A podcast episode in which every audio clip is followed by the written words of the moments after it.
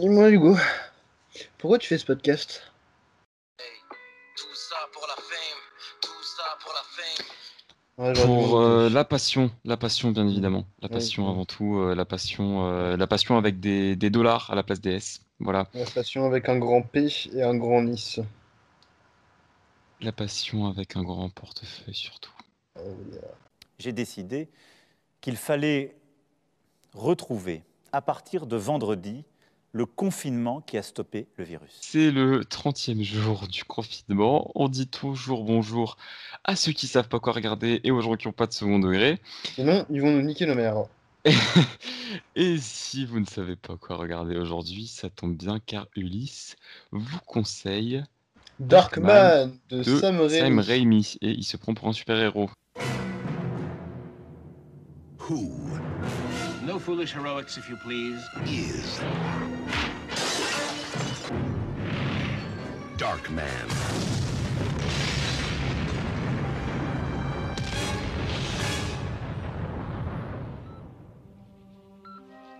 They destroyed everything he had, all that he loved, everything that he was.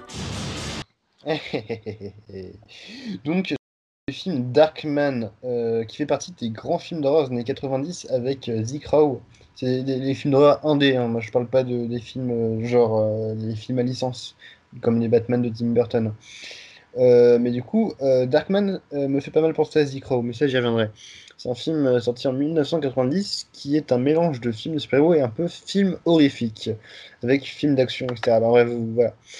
Euh, donc euh, voilà, Sam Raimi, on ne le présente plus, euh, réalisateur notamment donc, de, la trilogie Spider-Man ou de la trilogie Evil Dead, ou alors de Fantôme contre Fantôme. Non, c'est pas lui, je suis con. Et aussi futur réalisateur de Doctor Strange 2. Darkman, ça raconte l'histoire de Peyton Westlake, qui, est un généticien et qui trouve un moyen de faire de la peau synthétique. Donc c'est une sorte de fausse peau qui s'ajoute au-dessus de la peau pour faire bah, comme un masque quoi. Et euh, donc sa femme euh, euh, est, un- une avocate et elle a trouvé un document en fait qui, révélait certains agissements douteux avec une bande de caïds. Et elle, donc elle planque le document dans le laboratoire de génétique de son mari, sauf que la bande de euh, se ramène et défigure Peyton. Ils le brûlent, ils le déf... Enfin voilà, et après ils font exploser le laboratoire. Il sort totalement dégommé, genre la moitié du visage arraché, la peau brûlée, il est méconnaissable. Donc il ressort de ça et euh, il a qu'une seule envie, c'est de se venger. Donc on est on est devant un film, là, comme je le disais, qui fait pas mal penser à The Crow de Alex Proyas, qui est pour moi un des plus grands chefs-d'œuvre du cinéma et un de mes films préférés.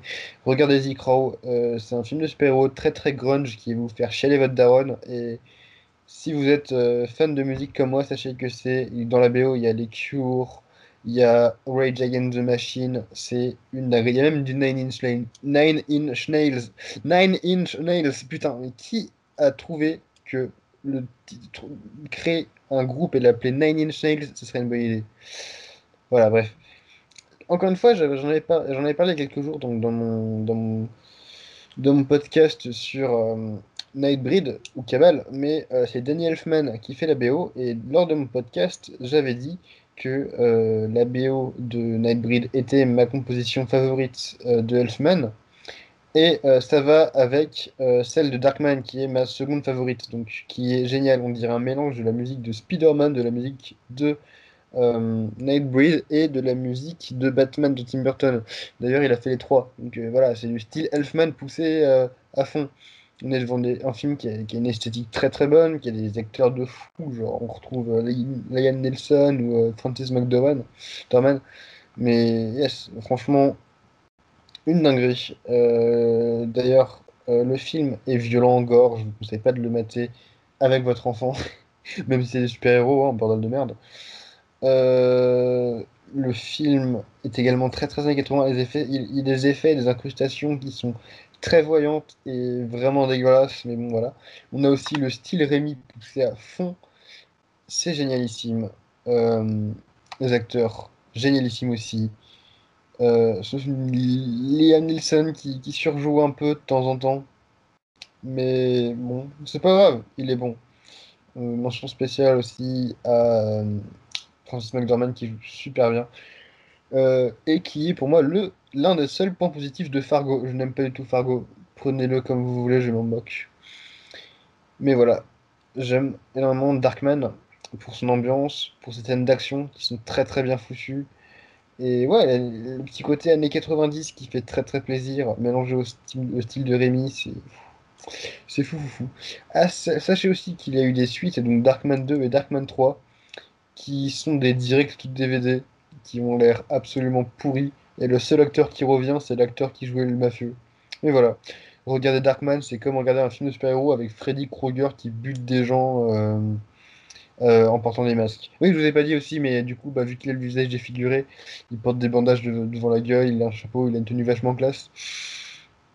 Et vu qu'il est, vu qu'il a son truc de peau génétique, et bah, il peut foutre euh, des masques de peau génétique pour euh, se camoufler dans la masse et tout. Et voilà. Regardez Darkman, c'est super cool. Du coup, le film est disponible à la location et à l'achat sur Canal VOD, Apple TV, Google Play et YouTube. Donc euh, voilà, n'hésitez pas à regarder Darkman. Et si vous n'avez pas été convaincu, déjà, sachez qu'Ulysse vous emmerde. Et on Ouais. se retrouve demain pour une nouvelle recommandation de film. Ça sera ma dernière d'ailleurs.